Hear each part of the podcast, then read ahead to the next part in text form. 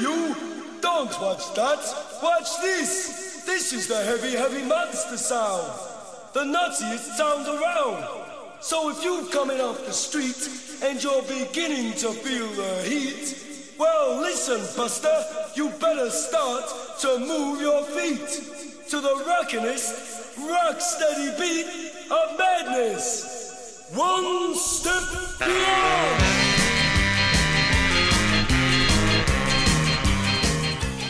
Hola chavales y bienvenidos a los IDUS una vez más por tercer día consecutivo para nosotros.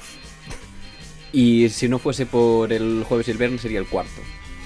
En que vinimos solo uno de nosotros. Hoy estamos en Santiago de Compostela donde hace un día maravilloso, lleno de calima en el aire, lo cual promete que vaya a haber unas guerras climáticas de aquí a 20 años. Calima Calimérica.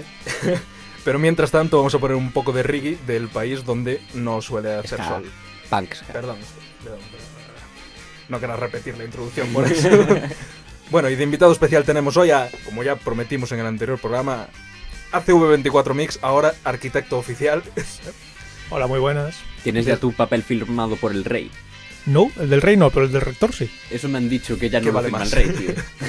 Allá no lo firma el rey. Al parecer no, que lo firma su secretario, no sé qué pollas. El rey tiene secretario. Secretario real, sí. El secretario real. Siempre lo hubo. Bueno, pero ahora digamos que tu palabra tiene un peso legal bastante importante, ¿no? Mi palabra o mi firma. Yo no firmo nada aquí, ¿eh? Yo entro aquí pues, y no, no- no sé nada. ACV24 Mix. Yo no aseguro que ningún techo se vaya a caer. Bueno, y no lo sí, lo comentábamos el otro día, ¿no? Que vamos a hablar de la arquitectura en la era COVID y lo que se nos está viniendo encima, que esta no es el tejado, pero sí que se nos hace la casa un poco pequeña. Y aquí Ángel Castro tuvo la idea de un poco hablar de la del contexto histórico, del desarrollo de la vivienda, bueno, tanto primero en la época industrial, primera revolución industrial, tal, y cómo ha ido durante los últimos años, y que por lo visto no ha cambiado demasiado, ¿no? No, a ver, básicamente, desde un punto de vista arquitectónico, eh, se empezó a pensar en la vivienda hace eso, 150 años como mucho, en, en el siglo XIX. Entonces, pues antes la vivienda no contaba como arquitectura. Entonces no, no se estudiaba, no se La pensaba, arquitectura no se hacía bien. Los grandes edificios, ¿no? Claro, eran templos, eran instituciones, eran... Antes la vivienda se hace y ya está. Claro.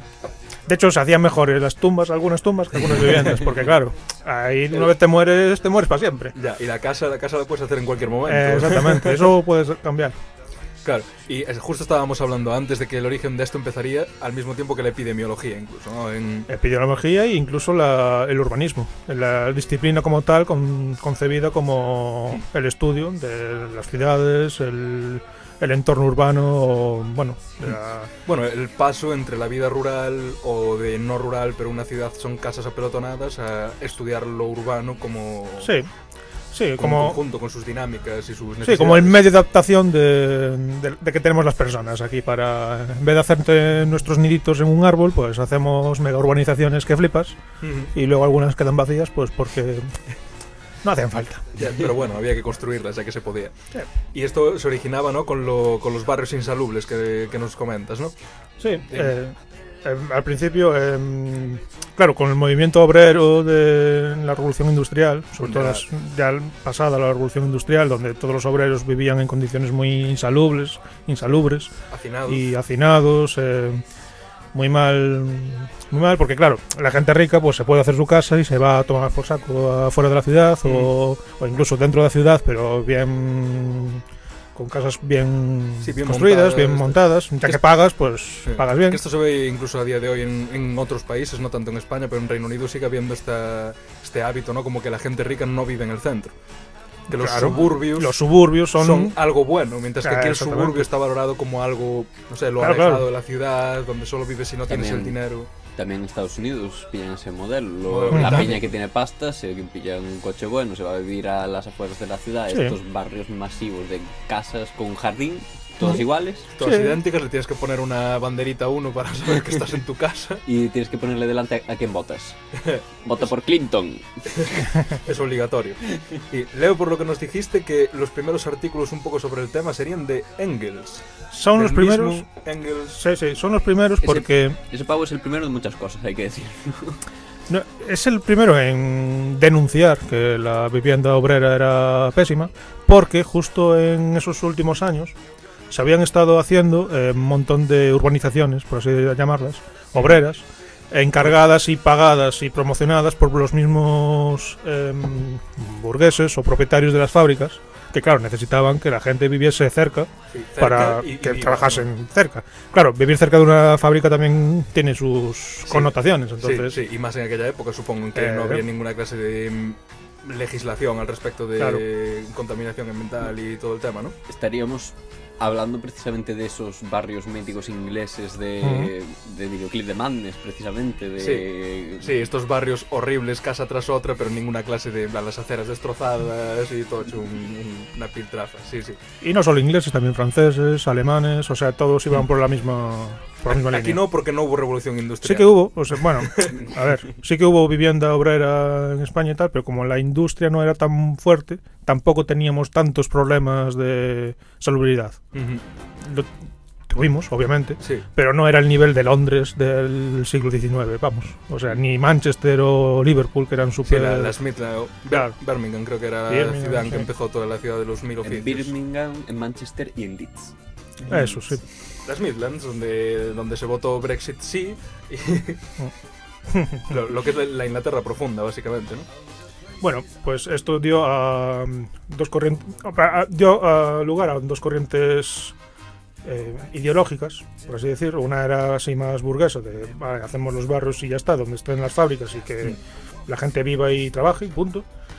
Y después otra que hubo con el nacimiento del socialismo y el movimiento obrero y todo este rollo, hubo como otras dos vertientes añadidas, que eh, aquí no lo apunto, pero bueno, es el socialismo utópico y el socialismo científico que el utópico era pues eso, que la gente necesitaba vivir en las mejores condiciones posibles, necesitaban que la vivienda de cada uno sean como el mini palacio de Versalles para, para ser lo más, no sé, lo más... tener acceso a la cultura, tener acceso a sí. tal y además pues Una sí, trabajas... de tal. ¿Y la Y, otra? y luego la- el, el socialismo científico, porque claro, la otra era muy utópica, entonces eh, basado en datos científicos, Ujú. en hechos, en pruebas, en nada de yo creo que esto es mejor porque me gusta. No. Es decir, oye, mira, si a, a a mogollón de gente, esta gente va a tener enfermedades, Va a vivir... esta gente que tiene enfermedades no te va a ir a trabajar, por lo tanto tú vas a perder dinero. Así que te interesa que, que esta gente tenga buenas viviendas. E incluso, cuando llegan a la fábrica y todo este rollo, pues sus enfermedades se pueden transmitir a los burgueses que vayan a dar un paseo en el parque y de repente, pues... em, pues es, es que antes, se como las enfermedades es algo así muy nueva, muy... Sí, bueno, no las o enfermedades... sea, no la enfermedad, sino el, el conocimiento de... De cómo se transmiten las enfermedades, ¿no? Sí, El saber que es algo y no magia. No es un maleficio. Ahí es donde nos quedamos, ¿no? Bueno, vamos a confesarlo, hemos tenido una llamada en directo y como no hacemos directos en los IDUS, hemos cortado la grabación, continuamos. lo siento mucho, la llamada era para mí. es que desde que eres un arquitecto reputado, Claro, claro, es, ahora- es- es difícil tenerte aquí ya- durante cuatro horas para hacer un programa. Sí. ¿Cuánto cobrarías por cuatro horas en un programa? Dejémosla ahí, ¿eh? Vale, sí, sí. Corramos un tupido velo. Sí, eh, íbamos porque quizá había que valorar un poco el desarrollo de, de la vivienda, incluso dentro del marco de los derechos laborales o de los derechos sociales que se fueron desarrollando en esa época. No, no solo como un capricho, sino que las casas tenían que estar bien para tener una vida saludable. Claro. Y además tenían que estar en una zona mm, eh, saludable, no podían estar al lado de las fábricas, sobre todo algunas fábricas que eran muy tóxicas, no sé, mm, carboneras y cosas Sí. así. La metalurgia sobre todo es muy contaminante para el aire y tal. Mm. Y lo que conocían, eh, lo que estaba diciendo era que como no se conocía mucho cómo se causaban estas enfermedades, había muchas teorías y mucho tal, se creía que en las grandes concentraciones humanas, directamente humanas, no tenía nada que ver Ya, la industria, pero enfermedades. curiosamente solo pasaba en las ciudades industriales, pero bueno, pues se creía que había como un miasma que envenenaba a toda la gente, ya seas mm, el pobre más pobre que no trabaje o seas el burgués que vive allí y pasa con el coche, los- estos coches súper modernos en los años nada. Esos, Sí. que, esos que ya no utilizan caballos. Esos que no utilizan caballos, claro. Que Y- utilizaban un motor de combustión ahí. Entonces, eh, claro, les interesaba mucho eh, pues poder controlar esas epidemias. Y uno de los primeros eh, análisis urbanísticos que se conocen como tal, porque planos urbanísticos ya había antes, pero no se, con- no se concebía el urbanismo como disciplina hasta ese momento, fue uno de los planos eh, creados para el, para el control del cólera, cólera. En, en Londres. en eh, un barrio del Soho era, sí. si, si no me equivoco. Que para identificar eh, las fuentes de agua eh, contaminadas y los residentes más infectados, porque como que había una, un, un punto de cercanía, que no era para todo el mundo igual. Claro, que había un brote de cólera, Mm. pero que luego situaron en un mapa donde estaban ubicados esos brotes para intentar sacar la conclusión a partir de tal. O sea, como que sería el nacimiento, además no solo de la- del urbanismo, ¿no? como una propia rama, sino también de la epidemiología, La que es epidem- el primer caso de un mapeo espacial de una enfermedad para buscar la- Sí. el origen. Y luego los años que se tirarían que les hicieran caso, que se origina la fuente. Sí. Pues bueno, de- desde el punto de vista así más arquitectónico y urbanístico, tenemos ya desde principios del siglo eh, XIX eh, ejemplos de cómo em, eh, evitar estas eh, aglomeraciones de personas o de vincular al obrero con la industria de forma más saludable. Uno de los pioneros fue Robert Owen, que Ujú. no era arquitecto, pero era eh, pues un pequeño burgués o un propietario de una fábrica textil, creo que era Sí, una fábrica de algodón. puede ser, de algodón, Mm. que en Hablamos Escocia. de 1825, o sea, ya, ya la cosa viene de casi 200 años atrás. 25 o incluso antes. 25 es cuando se fue a, a Ajá, por ahí. Sí, Eh, este, bueno, hizo pasta con su fábrica en Escocia y en torno a la fábrica, sobre todo para ampliarla, hizo toda una urbanización eh, dedicada para la vivienda burguesa con este incentivo de que cuanto mejor sea la vivienda, mejor van a trabajar, más pasta voy a ganar yo. Ujú. Y más o menos le funcionó. Eh, fue al Parlamento de, mm, de, Bri- de Gran Reino Bretaña, Unido. Reino Unido, lo que sea, a intentar esta- eh, establecer estas medidas como obligatorias o recomendables para todos los demás ciudades industriales. Sí. No lo consiguió. Estuvo ahí, ahí pero no, no lo consiguió mucho. Y mm, como no lo consiguió, pues decidió venderlo todo e irse con su dinero y con sus mm, trabajadores, por así decir, a Estados Unidos, a emigrar a Estados Unidos y se hizo allí eh, directamente una población nueva en el medio oeste, Indiana, en New Harmony, se llamaba la... El- di- eh, directamente lo que hizo fue comprar un pueblo, Un pueblo que no. un, un pueblo muy pequeño Sí. y ampliarlo hasta los mil habitantes porque se creía que si una- un núcleo urbano tuviese más de mil habitantes, ese miasma te iba a caer sí o sí, no había forma de evitarlo, un número muy random para hacerlo, pero bueno. Y el problema es que en dos años se arruinó.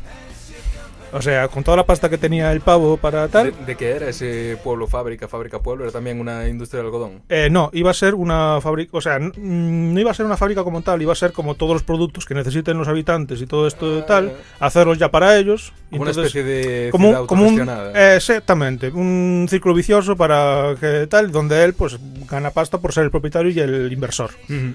Se arruinó los dos años Vale. pero la ciudad de New Harmony aún sigue existiendo hoy en día y aún lo he mirado el otro día el censo a 2010 es de 779 personas es decir no está mal. no va a crecer de mil porque eh, no Por la miasma. el miasma no el 2010 también está muy mal Vale, siguiente el bueno. ejemplo. Antes de nada, me gustaría aclarar qué es la miasma, porque es una de estas idas de olla medievales Hmm. guapísimas, que es básicamente la forma que tenían los médicos, Hmm. entre muchas comillas, medievales, de decir, eh, esta zona de aquí hay como una especie de cosa en el aire que enferma Que saldrá con de algún propiedades lado. mágicas que no tenemos muy claro qué pasa. Ujú. algo así como el éter que debería Sí. existir pero no se sabe Pero no se ha pero- detectado y Que bueno, por cierto, ahora hay estudios que vuelven a tirar hacia teorías del éter, pero bueno, ya eso. Lo de siempre. hay los galenos. vale. Bueno, pues teniendo estas experiencias de hacer nuevos poblados, como que parece que no, no son rentables económicamente, se pensó en casi lo opuesto, que básicamente es hacer un edificio grande, entero, para todos estos trabajadores, que además estén cerca de la fábrica y que puedan trabajar en esa fábrica. Obviamente bien orientado, bien posicionado, no muy muy cerca de la fábrica, pero lo suficiente. Sí, como el cuartelillo de la Guardia Civil, pero para. Sí, como así sin caer en otros tal como mm, un, como un edificio de pluriviviendas, pero mm, hecho de, directamente, o sea, no hecho a propósito para que Mm. toda la fábrica esté viviendo en un mismo macroedificio exactamente. en el que también se le den todos los los Había. Había en. No me acuerdo dónde era exactamente. Sé que era un lugar de estos extremadamente norteños. No sé, no Se- sabría decir si Alaska Es o... que allí es- este tipo de construcciones, eh, precisamente por el clima, eh, funcionó muy bien. Pero después en países más sureños, como España y tal, ya mm, flaqueó bastante. Y bueno, pues la gente quiere salir del edificio. No quiere, no, no quería ir del trabajo a casa, de casa al trabajo sin salir del edificio. es algo así. La, la idea era algo así. Era eh, un edificio para mil trabajadores, ahí el numerito, y incluidos sus familias, obviamente. El primer, eh, uno de los primeros em, ideas con éxito, o relativamente éxito, fue el falansterio de Fourier, en- que bueno, eh, fue a principios del siglo XIX, duró bastantes años. No, luego, se abandonó, pero porque la fábrica se quedó obsoleta, no porque las familias no quisieran vivir allí. Y la idea era hacer un edificio monumental inspirado en el Palacio de Versalles, como diciendo que el pueblo pues se va a culturizar por vivir en un En un gran Palacio. pues, iban a estar allí como un rey. Después dentro las condiciones eran un poco peores, pero en principio las condiciones eran buenas. No eran como las viviendas de Londres ni como las viviendas de las otras ciudades europeas. Y mm, el- la peculiaridad de este tío es que era un poco raro, ¿no? Y el tío era muy, mm, no sé cómo decirlo así, de ideología rara en el sentido de que no le gustaban el- las familias. Sí, era- La, la familia no existe. Los niños son criados por en comunidad, era en plan comuna. Y. Joder, me cae bien. Y. eh, que cada trabajador escoge su propio empleo, los sí, niños son criados por el por la propia por sociedad. la propia sociedad, se encargaba, se autogestionaba entre ellos, tenían sus propias tiendas y tal. No, le tenía muchas carencias de otros tipos, pero bueno, eso porque se vio después que en la práctica lo que le faltaba, pero un- en un principio era bastante utópico, bastante. Bien.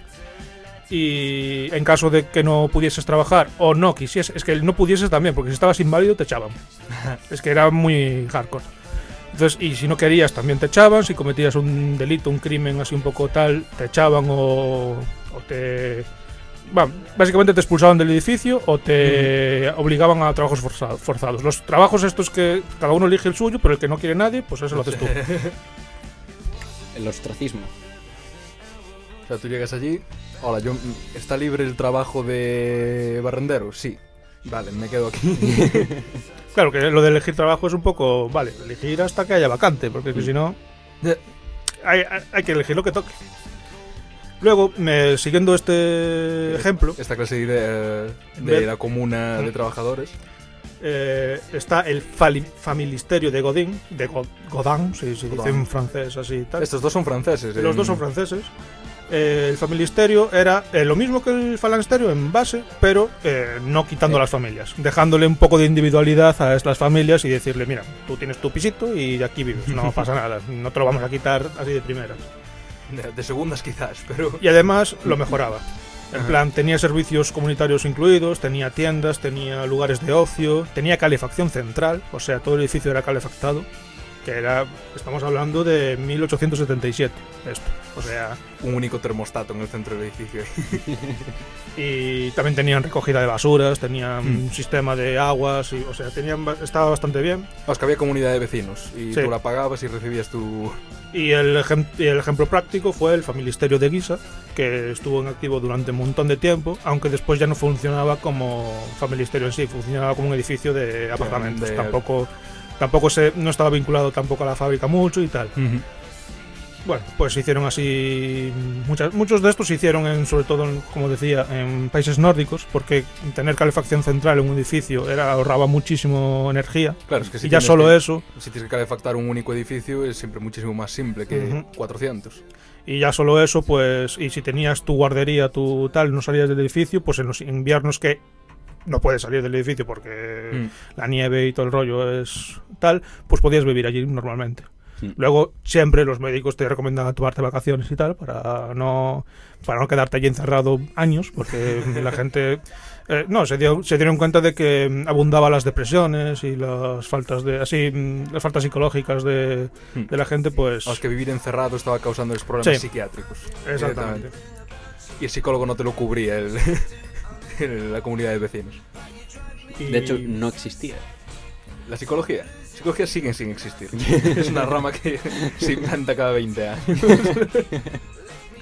Bueno, y ha- hablando así un poco, volviendo un poco a Inglaterra, que ya adelantamos bastante con Robert Owen y todo tal, pues eh, en, en el Parlamento de Gran Bretaña se puso muy mm, eh, en debate en, en- al día de, mm, de las condiciones de la vivienda obrera y se intentó legislar un montón eh, sobre, por ejemplo, que eh, prohibir animales domésticos.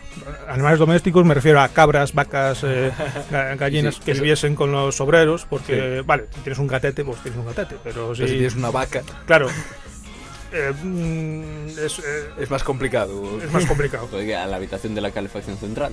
Sí, la pones debajo de la casa, como aquí con los cortellos. Claro, es que eso, eso es lo que hacía la gente. Para, tenía animales así grandes como vacas para calentarse los edificios y tal.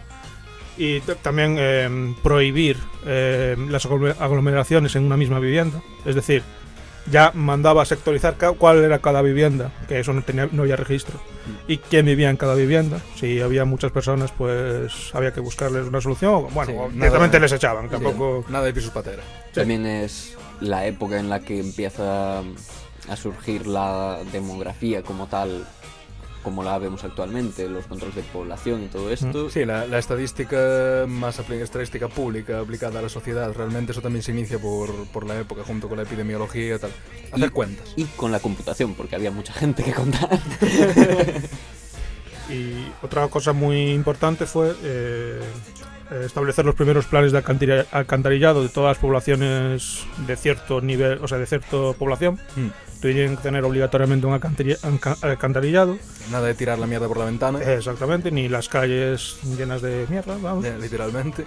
Y también eh, limitar el- los vertidos a los ríos, que sobre todo el Támesis estaba que Estaba como el Ganges ahora. eh, eh, o- incluso peor. Yo me lo imagino peor, la verdad. Era la cañería de todo Londres. Tenía que estar... de Londres y todos los pueblos que, eh, Que sí. iban río arriba. O sea, pf, Sí. eso era el final. Lo mejor no vivir en el siguiente pueblo a Londres. ¿no? Era mejor vivir antes, claro. También hay, se comenta mucho, con, sobre todo a nivel urbanístico general de las ciudades, como en París, creo que empezó en París el tema, eh, después de la Revolución Francesa, cambian, creo que, no sé si hubo un incendio también como, como el de Londres o como el de Barcelona, pero puede que fuese simplemente por la guerra, en plan, que estaba bastante destruida por la guerra y hacen un, nuevo plan de, de urbanismo para la ciudad. Y se preocupan especialmente al hacer este plan, según tengo entendido, que es el que lleva la ciudad de París ahora mismo, de hecho, por que todas las calles sean accesibles para el- la autoridad, es decir, para tanto el ejército en temas muy extremos, porque recordemos que veníamos de una guerra civil, que recordemos- después de una guerra civil. recordemos que venía era Francia. Sí. Y Eso, eso fue el París de Haussmann, pero eso más bien fue después, ya a finales del siglo XIX. Y más que. Se dice que buscaba eso, el control del Estado por parte del ejército a la gente que vivía allí, pa- para abrir bulevares y todo este rollo.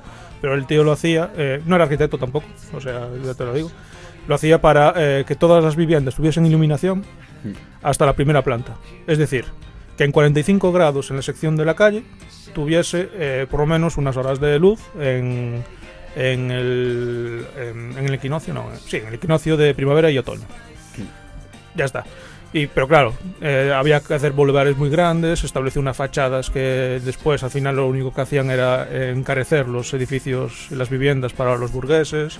Eh, además, la, mm, la- Y también empieza ahí el tema de el parque público como tal, ¿no? El concepto de parque No. público, ¿no? No, porque el tema fue que eh, em, Haussmann dijo que eh, la obligación de reformar la ciudad era del Estado de París, bueno, del, del gobierno de París, Y entonces tú te, te expropiaban en tu casa, o sea, te expropiaban tu casa, pero no el solar. Entonces ellos te, te daban un poco de dinero por la mierda que tenías allí, que normalmente era muy a lo bajo, pero te daba igual. Y luego construían el edificio entero Y te daban un sitio donde vivir en él, ¿no? y, y te daban un sitio donde vivir en él y unas rentas eh, asociadas al, al resto de, la- de las viviendas, que el resto de las viviendas eh, se iban a subasta pública. Ujú. O sea, no, no se encargaba el Estado, porque todos se quejaban de que entonces el Estado iba a ser el dueño de todas las viviendas y que según quien gobernase, pues las iba a subir, bajar, no sé qué historias y que el mercado tal, tal, y los liberales no tal. Entonces todos los burgueses se pusieron a comprar allí viviendas. De hecho, compra- compraron edificios enteros. A mucha gente que tenían allí los solares hasta los echaron, les compraron hasta el suelo. Y se enriquecieron después ah, con los alquileres la- de las viviendas, con, con, bueno, con, coño, que te hacían la construcción gratis. Hmm. Tú lo único que tienes que hacer era poner la pasta o antes o después. Hmm. Y toda la pasta que, que claro, las amortiza las eh, las expropiaciones, eh, Hausmann decía que las amortizaba vendiendo esos pisos después. Pero aún así los vendía a precios reducidos, no era Sí. no era, era solo para cubrir eh, ese gasto. Y sí, lo hizo bien en nivel estatal, pero claro, hizo que se enriqueciesen un mogollón de burgueses y que los que más pobres fuesen aún más pobres. O se quedaron directamente sin el solar. Eh, no, es que igual eran dueños del solar, pero no dueños del edificio. Y el, usufructo, por así decir, es del edificio, no del solar. El edificio duraba 50 años. De ahí a 50 años, tu solar y el edificio que está es tuyo. Pero manténlo tú o hazlo tú algo. Era diferente. Y bueno, ahí es donde se hicieron todas las avenidas, estas boulevards y tal de París, donde se configuró el París que conocemos hoy, fue entonces. Eh, Se tiraron un mogollón de casas, se abrieron un mogollón de nuevas vías. Sí, toda una reconstrucción de la, de la ciudad que luego Brutal. eso fue emulado posteriormente por muchísimas otras ciudades. También porque- Al menos ese formato. Sí, y También no. era por el nuevo mm, tráfico de, De vehículos. de, vehículos motorizados mucho más eficiente, más, sí. sea, iba más voluminoso, más, sí num- que sé. más numeroso Sí. y y bueno aparte que bueno, antes me gustaría saber de dónde viene lo del parque entonces porque yo ¿Lo entendí de? que los parques Sí, los públicos espacios como tal. públicos ajardinados, digamos. Eso fue en Inglaterra, que claro, los burgueses eh, se dio cuenta de, de in- en Inglaterra de que los municipios así más po- poblados, por ejemplo Londres, Mm. claro, si los burgueses se iban a, a las afueras a vivir y a pagar impuestos allí, pues Londres iba a la mierda más pronto que tarde. Entonces lo que ofrecía Londres era quédate en la ciudad y además de tener servicios públicos tipo luz nocturna, por ejemplo, o mm, eh, no sé, fuentes en cada esquina o lo que sea, también hacía parques eh, públicos o semipúblicos, en el sentido de que eran semiprivados, te, te daban la llave para tú entrar, para que no entrasen los pobres ahí a, a joder la marrana, básicamente. eh, como el parque no lo Güell, decían así, pero era así. Como el parque. como el parque Güell Ah. ahora Ya, sí. no antes Y, se- y se hicieron un mogollón de remodelaciones en toda la ciudad, en, en todo Londres y en todas las otras, que eran pues hacer eh, parques circulares, parques rectangulares, los típicos Crescent Circus, los típicos la Alameda de aquí como Alamedas por aquí, sí, pero mm, más rollo, grande. más rollo privado. En plan, la Sí, carretera pasaba por allí, tú podías pasar por allí, pero luego el parque era como semiprivado, tenías que Mm. pedir cita para entrar y estar allí. Hay, hay un parque en Nueva York, no recuerdo cómo se llama, pero tengo entendido que como que lo tienen cerrado a acceso exclusivo de gente rica o famosos. Y que pues tiene alguna foto allí Paul McCartney, eh, Woody Allen. Y una vez al día dejan entrar a 20 personas para que si sacas fotos parezca un rollo más realista y tal. Había, había como un control de acceso, porque también sabían que si se juntaba mucha gente, pues el miasma o lo cualquier otra cosa, pues se iba a juntar allí y que íbamos a estar en las mismas. Entonces, como para asegurar de que hubiese poca gente en ese parque durante el día o durante el uso que iba a estar, pues lo, lo cerraban todo con vallas y ponían una puerta, una llave y un celador allí o alguien o... Alguien, Ah. alguien en la puerta. A ver, usted, ¿puede entrar aquí? No, usted no. Usted sí, que está mejor vestido. Pues, algo así. Y tuvieron, fama tuvi- no se puede pasar. y tuvieron bastante éxito esos, esos parques. Esos y- primeros y- parques no públicos, pero como primeros servicios así semipúblicos accesibles a, a Chusma. A Chusma trabajadora. Bueno, pues yo creo que bien podríamos avanzar hacia el siguiente punto, ¿no? Lo- los primeros avances hacia los temas, bueno, arquitectura moderna y urbanismo moderno, ¿no? Hacia las conceptos de vivienda mínima. Sí. Claro, eh, cuando se dieron cuenta los estudiosos de arquitectura que, oye, pues la vivienda hay que proyectarla, hay que pensarla, no hay que hacer... Claro, todos los que digo yo, uh, todos los que, los que he dicho hasta ahora no eran arquitectos, no eran urbanistas, no eran... no estudiaron cómo hacerse las casas, simplemente probaron a lo que ellos suponían. Buscaron lo lógico, Mm. probaron.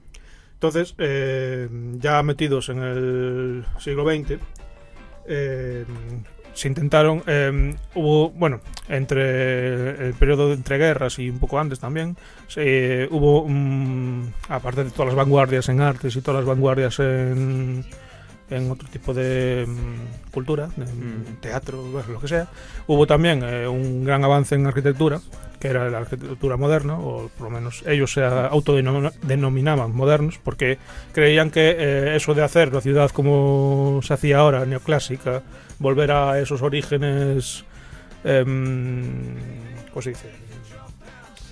Bueno, renacentistas, que no que, que era volver a repetir lo que mm, lo que hemos fallado, vamos. Si el Renacimiento Entonces, era copiar a griegos y romanos, pues no vamos a volver a copiar a los Claro. que copiaron.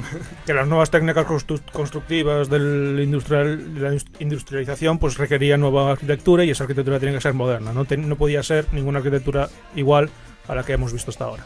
Sí, Entonces- pero bueno, luego eso en cada país lo llaman diferente, ¿no? El no art, el modernismo, en Portugal Ah, ¿cómo lo el llaman? modernismo fue después, pero es, es como una variante mm, diferente, no es, no es movimiento moderno. Mm. Eh, Tiene el mismo nombre en España y tal porque es fácil de reconocer, pero no es... Era justo lo contrario casi, o sea, era, era como volver a esas molduras chupiguays y hacerse un, un palacete neoclásico pa- para tu casita, pero bueno. Vale, pues todo esto y mucho más después de un corte, para que no se haga tan pesado el programa. Kalima Kalimeric.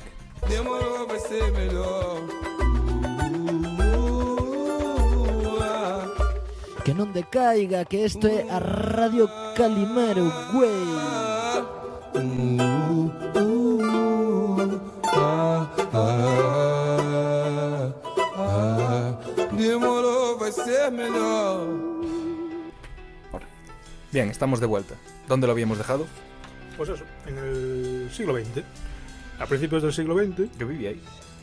Sí. Ah, yo ahí nací. Pues a principios del siglo XX ya los arquitectos eh, nos ponemos, nos concienciamos y decimos, oye, a esto de la vivienda habrá que echarle mano. A ver, eh, ya en el siglo anterior eh, muchos arquitectos se hicieron famosos haciendo esas viviendas para burgueses que querían alejarse de las ciudades, sobre todo en Estados Unidos, eh, las viviendas estas, ¿cómo se llama? Las prairie house, las mm, casas de la pradera Ujú. las, las típicas, pues eh, se hicieron muy famosas. eh, todos tenían querían una y todos querían al mismo arquitecto. Entonces, pues. Y si no, si eras un currante, te metías en una o en las barriadas estas chungas llenas de tifus o en los grandes edificios donde metías a 2.000 personas. Sí. Y, y entonces, bueno, empezaron a establecer como unos puntos básicos de esta nueva arquitectura, de esta arquitectura moderna. Y en uno de los primeros congresos, eh, lo que establecieron es, a ver, desde el punto que partimos y hacia dónde vamos. El punto de partida es, pues, la vivienda. La vivienda es lo más mínimo que hay en arquitectura. Algunos que decían que el mobiliario, el mobiliario era parte de la arquitectura y tal, pero era como algo ya... El mobiliario es algo que te compras y ya está, es algo para ti. tal. Vivir en una vivienda es es vivir en un espacio y es vivir en una arquitectura. Entonces era más ese rollo. Y, y establecieron el punto de que la vivienda era el elemento unitario, el elemento mínimo, el existence minimum, la existencia mínima, y que eh, la agrupación de viviendas conformaba un barrio. Ese barrio tenía que conformarse según unas características y la unión de barrios pues hace la ciudad. Que esa ciudad tenía que tener otras condiciones específicas para que funcione como tal. No Sí. vale, no vale agruparlo así de cualquier manera tampoco. Claro, o sea, los barrios tendrían que responder a las demandas de cómo está hecho cada barrio, igual que las casas tendrían que estar hechas en función del barrio en el que están, ¿no? Mm. Un ejemplo claro del siglo anterior es el ensanche de Barcelona, que se estableció en plan, la unidad mínima es el- la manzana, que ya no es ni la vivienda, es la manzana, El cuadrado. el cuadrado, la agrupación de viviendas. Luego esas manzanas se van agrupando en bloques de 9x9 o lo que sea, y en esos 9x9 tiene que haber por lo menos un espacio público, un parque, un, un ayuntamiento, un- una iglesia. Y luego, si se agrupan muchos barrios, pues ya tiene que haber una estación de ferrocarril, tiene que haber pues transporte urbano, tiene que haber una iglesia más tocha. Un... Sí, tomarse el urbanismo con un poco más de seriedad, Mm. ¿no? Como un checklist de, vale, tenemos Sí. esta población, necesitamos tal, tal, tal, tal. Co- como una partida de SimCity. Como una par- Mira, lo estaba pensando. Eh, Es tal O- cual, o, del sea, faraón. yo cada vez que estudio esto en la carrera es la de, "Uf, que bien entraba ahora, un Cities Skylines. Cual- cualquier city builder ahora han entrado, guau. De esto que no construyes ni una casa, primero las carreteras milimetradas. No sé Sí. si aquí me va a encajar esto Mira, perfecto. mira que rotondo, mira Luego- rotondo. El exi- existent minimum. Sí, ese es el concepto en alemán de la vivienda, la asistencia mínima en la vivienda. Y eh, fue, eh, fue una conferencia de Ernst May, un alemán, un arquitecto, que estableció como los puntos básicos que tenía que tener la vivienda para considerarse tal, para no considerarse infravivienda. Entonces, el, el más peque el más grande de todos es lo que tú quieres, es, o sea, tener tropecientos baños, no sé cuántos salones, todos los dormitorios que quieras. Pero el mínimo es un dormitorio, un aseo, un estar comedor incluido, o sea, tiene- tienes que tener un espacio para, Para comer y estar. para, para estar, para, sí, para Sí. mm, hacer otras cosas que no sean dormir, vamos. y una cocina. Ese era el mínimo para él. Claro, que eso es un poco la filosofía de piso mínimo que seguimos teniendo a día de hoy, ¿no? Exactamente, eso se estableció en aquel momento. Antes, una vivienda tenía lo que podías tener. Claro, No Y ahora baño, salón, cocina y X habitaciones. Una puntualización del baño, porque los baños, eh, hasta este momento, lo que se llevaba era hacer baños públicos. Porque eso de llevar eh, agua a todas las viviendas, a cada una de las viviendas, era muy costoso y era, dices, joder, pero ¿cómo lo voy a hacer así de repente? Lo pongo en un punto que va a estar bien, el agua está controlada, puedo em, ver si está potable o no. Sí, higiénico, y ya está, potable. y todo el mundo pues va a bañarse allí en plan termas romanas, que además Que se habían bien. descubierto y todo el rollo, y dicen, joder, que está de O sea, puta madre estas Si lo mierdas. hacían los romanos es que está bien. Y de hecho, el invento de la ducha tuvo que, pro- que tuvo que probarse eh, in situ, porque la gente no se creía que si te cae agua de la cabeza, no mm, que te podías quedar tonto o algo. En plan, que eso era nocivo. Que, que la lluvia El- el- vale, el pero miasma. que, que si me echas mucho que si me echas mucho chorro de agua, pues que esto que, que me va a perforar el cerebro me, me perfora la cabeza y estos miasmas acuáticos. Lo del 5G, cualquier tipo de, de cosa, Novedad, novedad sí. científica, Joder, ya lo en el programa del 5G lo decíamos que al principio había propaganda en contra del cableado de la luz. Ah, nos están irradiando, nos van a matar. luego de la radio, de, la, de las torres de radio en sí. Mm. Luego de la radio fue el, Lo de la ducha. el teléfono. Bueno, la ducha entiendo que sería el primero. Agua en la cabeza, sacrilegio. Y también ¿Cómo osan? llamar radio justo a la radio como, Sí. Como llamas al elemento químico que emite radiación, pues es una putada Sí, igual. bastante gorda. Igual tenía algo que ver. Bueno, pues pero si no tienes ducha, por lo menos tienes baño. O sea, tienes que tener un espacio para la higiene personal, unipersonal a poder ser, y que estuvieses en tu casa e incluso no tuvieses, eh, aunque por si no tuvieses eh, acceso a un baño público, por ejemplo.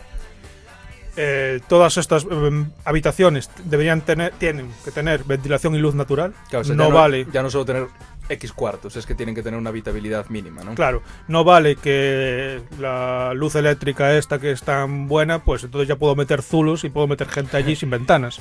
No, tiene que tener ventilación natural, tiene que tener luz natural. Eh, tenían que evitar, en la medida de lo posible, eh, pasillos o zonas intermedias que no eran una cosa ni otras, para, sobre todo, eh, eh, eh, hacer eficiente el espacio que construyes. No, Sin no gastarlo todo en pasillos. Exactamente, porque el pasillo no es habitable. Mm. Ellos mismos ya dicen, no puedes dormir en un pasillo. O sea, Puedes, pero no, no, No puedes establecerlo como lo- la norma. claro. Eh, y el- el- uno de los problemas que se dieron cuenta es que una vivienda bien distribuida es una vivienda eh, que diferencia la zona noche y la zona día. Mm. Y esto viene muy bien porque eh, uno de los problemas, sobre todo en Londres y todo este rollo, es que comías, eh, comías, cocinabas y dormías en el mismo sitio y eso provocaba incendios. Claro, tener una cama al lado de un fogón Ya. pasaban problemas. Y, y establecer eh, dos zonas en la misma vivienda. Una zona para, pues, si tienes invitados, si tienes el estar y no tienen que ver tu habitación, no tienen, no tienen que tener acceso al baño. La cocina puede estar en otro lado y que no y que la ventilación de la cocina no interfiera en las demás estancias, esas cosas. Entonces, Darle una versatilidad más al Sí. espacio.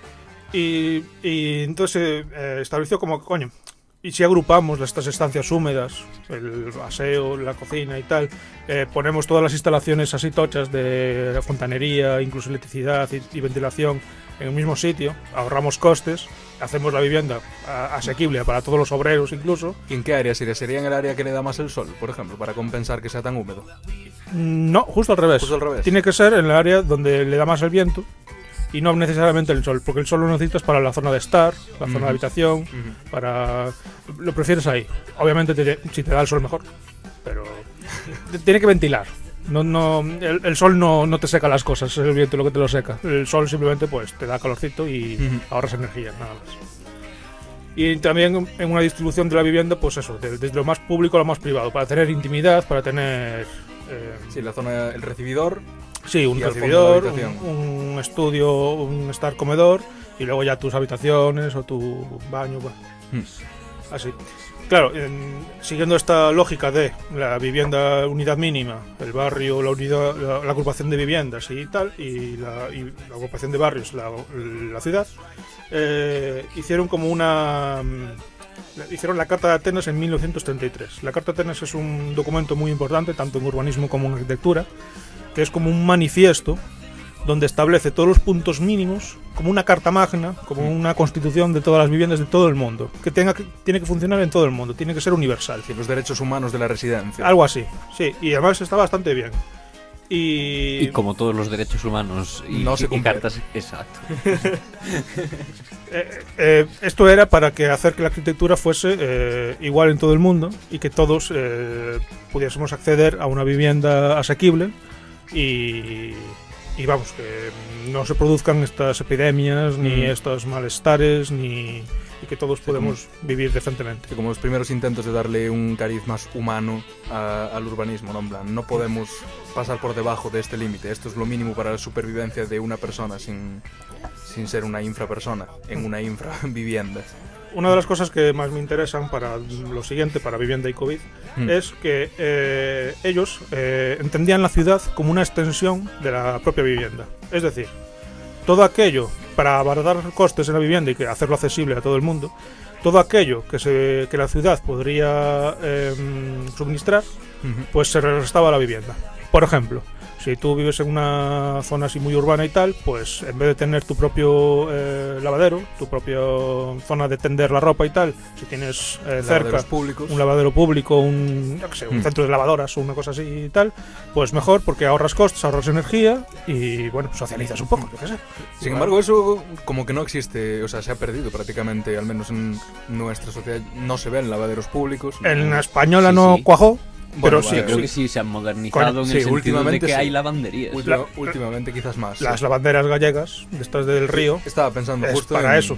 Sí, entonces ya que tienes eso no lo tienes en casa. sí. Claro, pero ahora lo que hay es mucha gente que no tiene lavador ni secadora en casa y van Claro. a... Alcohol haga fácil. Claro. Algo así, o tener en el propio edificio, en Una una azotea, una lavandería para atender y Sí. tal, y tienes turnos con los Sí, es- vecinos Es y muy común en Andalucía tener sobre el edificio, sobre todo en edificios más de esa época que dices tú, eh, en la azotea, tiene una azotea más plana, también Mm. porque no llueve tanto, y allí tener un montón de, pues, de palos para colgar la ropa de todo el edificio ya directamente. A ver, eh, en España no se hizo tradición de eso. Ujú. Ah, En Galicia, con lo de las lavanderías y tal, sí, pero en este caso en concreto. Pero por ejemplo en Alemania, Austria y todo esto era lo normal. O sea, no, no conciben tener una lavadora en casa. Ya un edificio propio, un, Mm. un lavador. Porque eso requeriría un espacio que, Sí, puedo, que no es puedo aprovecharlo para un segundo baño, puedo aprovecharlo para una segunda habitación incluso. O sea, un espacio que no es asumible para todas las casas, una tras otra, tener una lavandería. Claro, y también pasa lo mismo, pues si no tienes cocina, pues tendrás que tener un comedor comunitario. Si no tienes... Es que habitación, por ejemplo, necesitas tener tu habitación, tu intimidad. mm, Es Sí, como no, un no mínimo. haber habitaciones Pero si no tienes si no tienes estar, tienes que tener un buen centro de ocio, un centro de día, un centro de noche, un algo y algo así. Eso es, eso es bastante importante porque después en- con el tema del COVID, que todos estamos encerrados en casa, pues muchas de estas viviendas les faltan funciones que tienen que suplir la ciudad y que no puedes Y que acceder. no puede, claro, porque estás en un confinamiento, claro, no están pensadas para esto. Y así como tienes que ir a, a hacer la compra, pues igual también tienes que ir a lavarte la ropa Mm. o tienes que ir a... a un centro de ocio a socializar. Mm. Que igual. ¿Y, cuál fue la aceptación de esta Carta de Atenas a lo largo del tiempo? ¿no? Porque hablamos de que es 1933. Esto Sí. supongo que se llevaría, llevaría bastante tiempo hacerlo generalizado a, a que al mundo occidental. Se hizo muy rápido, o sea, sorprendentemente rápido. Todos los arquitectos estaban muy por la labor. Y, y sorprendentemente en todo el mundo, en casi todo el mundo, que se tenía conocimiento de la Carta de Atenas, se tiraba de ella para hacer nuevas urbanizaciones, nuevas ciudades enteras incluso. O sea, que diríamos que es una necesidad que estaba ahí latente. O sea, que fue una cosa Sí. de proponerlo y a partir Además, de ese momento. Con la reconstrucción de las ciudades después de la Segunda Guerra Mundial, Sí. dices, coño, vamos a hacerla con sentidiño. Sí, ya- ya, que vamos a reconstruir una ciudad entera, ya que tenemos la suerte de que nos la han bombardeado, Sí. vamos a hacerla bien. Y luego ciudades nuevas en, en, en países en vías de desarrollo, eh, por ejemplo India, se hizo mucho. Chandigarh es un buen, muy buen ejemplo de En ello. vías de desarrollo es una muy buena expresión para India. Para India. Eh, sí, pero bueno, eh, en África también se hace mucho. Luego, por ejemplo, en Estados Unidos y tal, la Carta de Atenas como tal, no, pero se hicieron su propio... mm, em, Su bueno, propio manifiesto. no, no era manifiesto, pero bueno, su, su propia legislación que ya... Pero con, muchos de los puntos concordaban con la Carta de Atenas, entonces estaban influenciados seguramente. Sí, To- toda Latinoamérica igual. final como una constitución. Están Claro. todas basadas en la Es como- americana y en la francesa. Mm, Es como la Carta de Derechos Humanos. Al final dices, coño, pues mola bastante, hay que aplicarla. Pues que aplicarla. Tiene bastante sentido, ¿no? Vamos a, a darle. Mira tú. ¿Alguna pregunta más o vamos a pasar directamente al tema? Al tema gordo. El temón. El siglo XXI. ¿Qué le pasa? Caótico un poco. Ah, es que yo quiero comentar al final del programa este el bueno añadiendo el COVID todo esto las nuevas necesidades de, de vivienda del siglo XXI el wifi que no que no está llegando a las habitaciones el wifi Pues para eso hay que hacer el 5G, joder. también Para eso está. Eh, sí, a ver, después en... Es que, a ver, las necesidades que surgen en el siglo XX al final son eso, wifi. Es, no, no son necesidades tan tochas como suministro y evacuación de agua, ¿sabes? Mm. No es algo que vaya Sí, a romper nuestras ciudades Sí, de lo- arriba como abajo. que lo básico ya estaba un poco hecho. Claro. A- a- sí que es en esta época donde dices, joder, la gente no tiene agua y quieres llevársele agua a todo el mundo, pues es muy, muy difícil y tiene que pasar la ciudad una reconstrucción brutal como la de Londres, como la de París, infraestructura bestial y a partir de ahí la... o, o preverlo en un nuevo crecimiento urbano por lo menos. Hmm. Que, Eso se dio el caso, ¿no? De ciudades en las que las zonas nuevas estaban muchísimo mejor equipadas que Claro. Y, en- y por eso también una, por ejemplo Barcelona, eh, hubo cuando se hicieron, hizo el ensanche de Barcelona y tuvo mucho éxito y todo estaba pues montado, todo tenía su suministro urbano, la ciudad vieja de Barcelona sufrió un, un abandono bastante grande, que ahí es donde después los, la gente con un poco de pasta y un poco de tal dice, bueno, pues voy a hacer aquí mi pisito y me voy a hacer mi loft y me hago mis tal y estoy aquí en, en medio de Barcelona, que no es... Sí, que no una es tontería. cualquier sitio para plantar un loft. se copió un poco aquí el modelo a pequeña escala en Santiago En- El- hicieron el ensanche Sí. La zona vieja se quedó un poco olvidada empezaron a bajar los precios y ahora se están Se está volviendo a la zona vieja. sí. gentrificando El, el modelo de ensanche es muy del sur de Europa, de los países del sur de Europa, porque no- eh, los que, lo que hacían los del norte era como tenían, como además eh, estuvieron, tienen que reconstruirse después de la guerra y tuvieron esa, ese mm, destrozo, pues ya era ampliar la ciudad directamente con estos